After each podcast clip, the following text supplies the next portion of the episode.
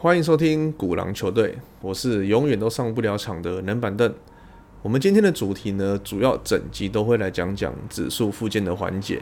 那我们会讲市场概况，讲指数，还有讲个股的状况。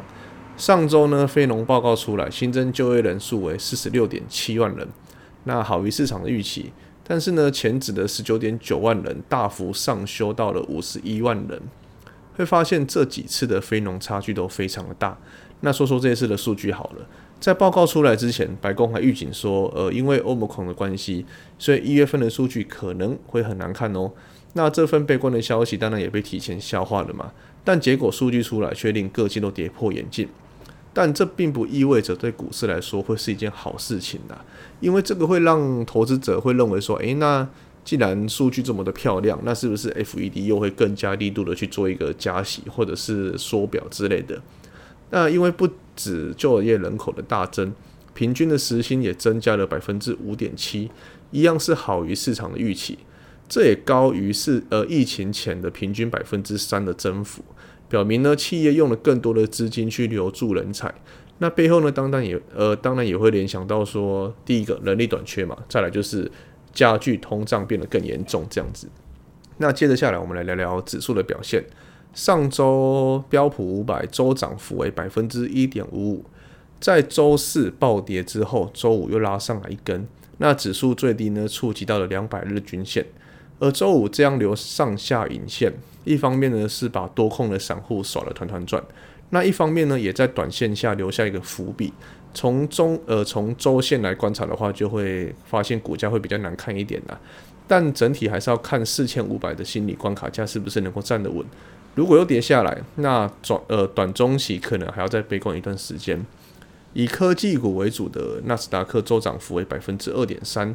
主要还是受到大型科技股的影响，比如说像呃亚马逊以及 FB，都让科技股犹如坐云霄飞车般的刺激。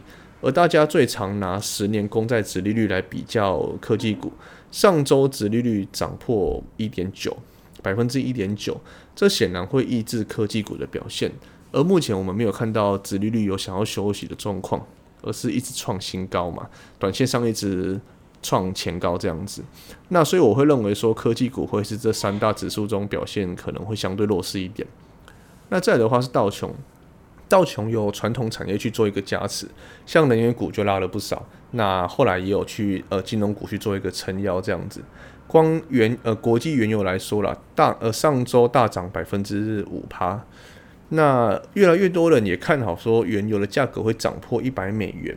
那道琼的话有雪佛龙去做一个拉抬，加上这一次苹果在大跌之后反弹不少，都给道琼加了不少分数。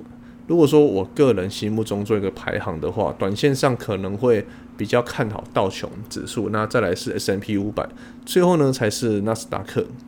那到三月 F E D 开会之前还有一个月的时间，但市场上今年呢主要离不开四个话题。第一个呢，就是联总会的停止 QE 跟加息；第二个的话呢，就是高通膨的问题；再来就是供应链的瓶颈；最后呢，就是劳动力的短缺。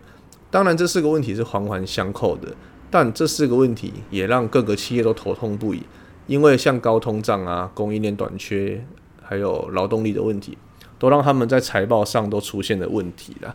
呃，就星巴克的财报来说，他们上一年。因为欧盟孔的爆发，那让通胀的成本去做一个增加，在本季度的美国业务方面影响百分之一点七的利润率。那到了今年啊，整年度高通胀会影响利润率约百分之二。那也表示说，公司认为今年的通胀问题会比上一年还要来得严重。而星巴克呢，也将调整价格来做一个应应。他们在二零二一年十月份涨了一次价格，那在今年一月份又涨一次价格。而且预期在今年剩余的时间，他们有更多的涨价的计划。目前通胀在百分之七，公司预期呢，在通胀消退之前，这个问题只会越来越严重。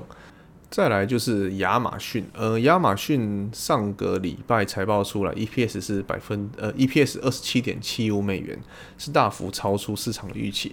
但其实这个有点被灌水了，因为在财报出来之前，华尔街就大幅下调他们的盈利预期。在去年同期的 EPS 预期是十四点零九美元，这次下调到三点六三美元，当然，数据一出来，随便都能打破预期。那比较能说出的利多，就是主要是他们的 AWS 云端业务收入是一百七十八亿美元，年成长是百分之四十。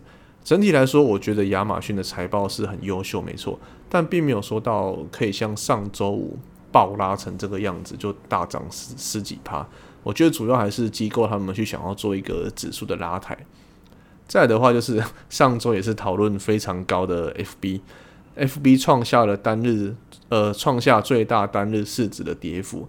上周 FB 的周跌幅是百分之二十一。那周四的时候，市值当天呐，市值蒸发了两千两百亿美元，换算台币的话，大概就是六兆。截至二月四日收盘，他们的市值只剩下六千四百亿美元，那离兆元俱乐部也是越来越远。上周四的大跌也拖累了社群媒体概念类股，比如说像 Snap、那 Twitter、Pinterest，还有元宇宙的 Roblox、那 Unity，还有 Nvidia。F.B 在元宇宙的部门大亏超过了一百亿美元，而预期啊，他们这部门的亏损只会越来越大。那在本业的广告上，他们也面临了困境，因为供应链的问题，刚刚讲的供应链嘛，那劳动力短缺还有高通胀，很多人会很怕他们的节日的期间缺货，那会有提前的购物的习惯，那也导致呢广告商将他们的广告费用往前拉。也让二零二二年的业者在广告的预算会降低，直接影响到了脸书的广告收入。我觉得比较衰的呢，就属高通了。高通的财报其实非常的漂亮，在第一财季的时候，营收是一百零七亿美元，优呃优于市场预期的一百零四亿。那年成长呢是三成啊，EPS 三点二三年成长百分之四十九。公司也表示供应链的问题正在改善，那他们也与微微软去。合作想要进军元宇宙做一个 AR 的头盔，这怎么看都是利多的消息，但也被 FB 拖下水。再来就是 PayPal，那 PayPal 的股价呢已经跌到了二零一九年七月还有二零二零年二月的高点。目前据了解，木头姐的旗舰基金已经将 PayPal 清仓了，大约抛售了两千零九十万美元。那公司的财报是表示说，上一年第四季消费意愿的降低。因为高通胀的问题，那再来就是说政府可能要收回他们的经济刺激啊，那这点会影响消费，那对低端人口的影响是加剧的，而且这个现象呢可能会持续到了今年第一季。公司也坦诚说自己有很好的商业模型，但就是无法对抗大环境的问题。那再来比较多人会想听的，可能就是苹果了。其实苹果也有供应链短缺的问题。但是影响可能会相对的小一点的。在他们的电话会议上呢，苹果也表示说，因为供应链短缺的问题，上一年第四季的营收将减少六十亿美元，而到了本季，就是二零二二年的第一季的影响将会更大。但好在呢是说，消费者对于苹果的产品依旧有高度的需求，公司也和下游的产线正在解决呃供应链的问题了，在强劲的需求下，依旧能开出好的财报。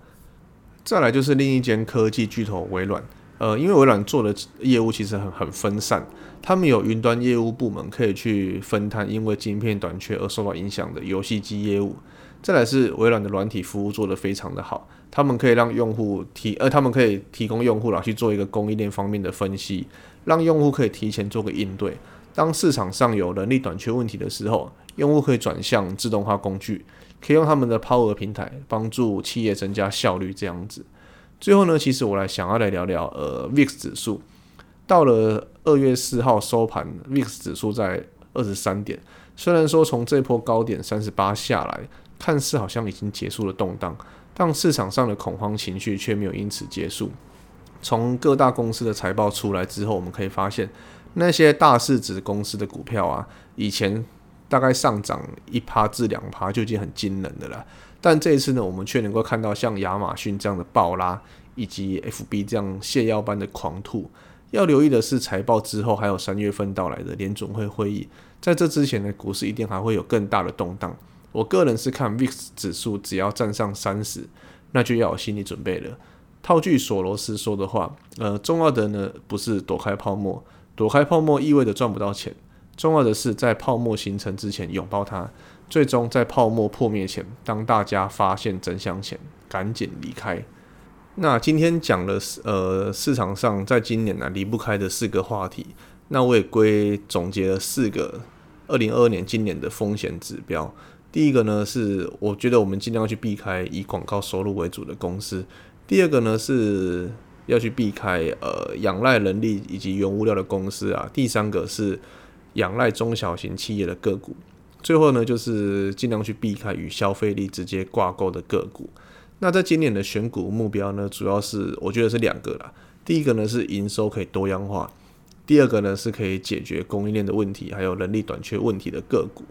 祝福农历年后新的一年都能交易顺利。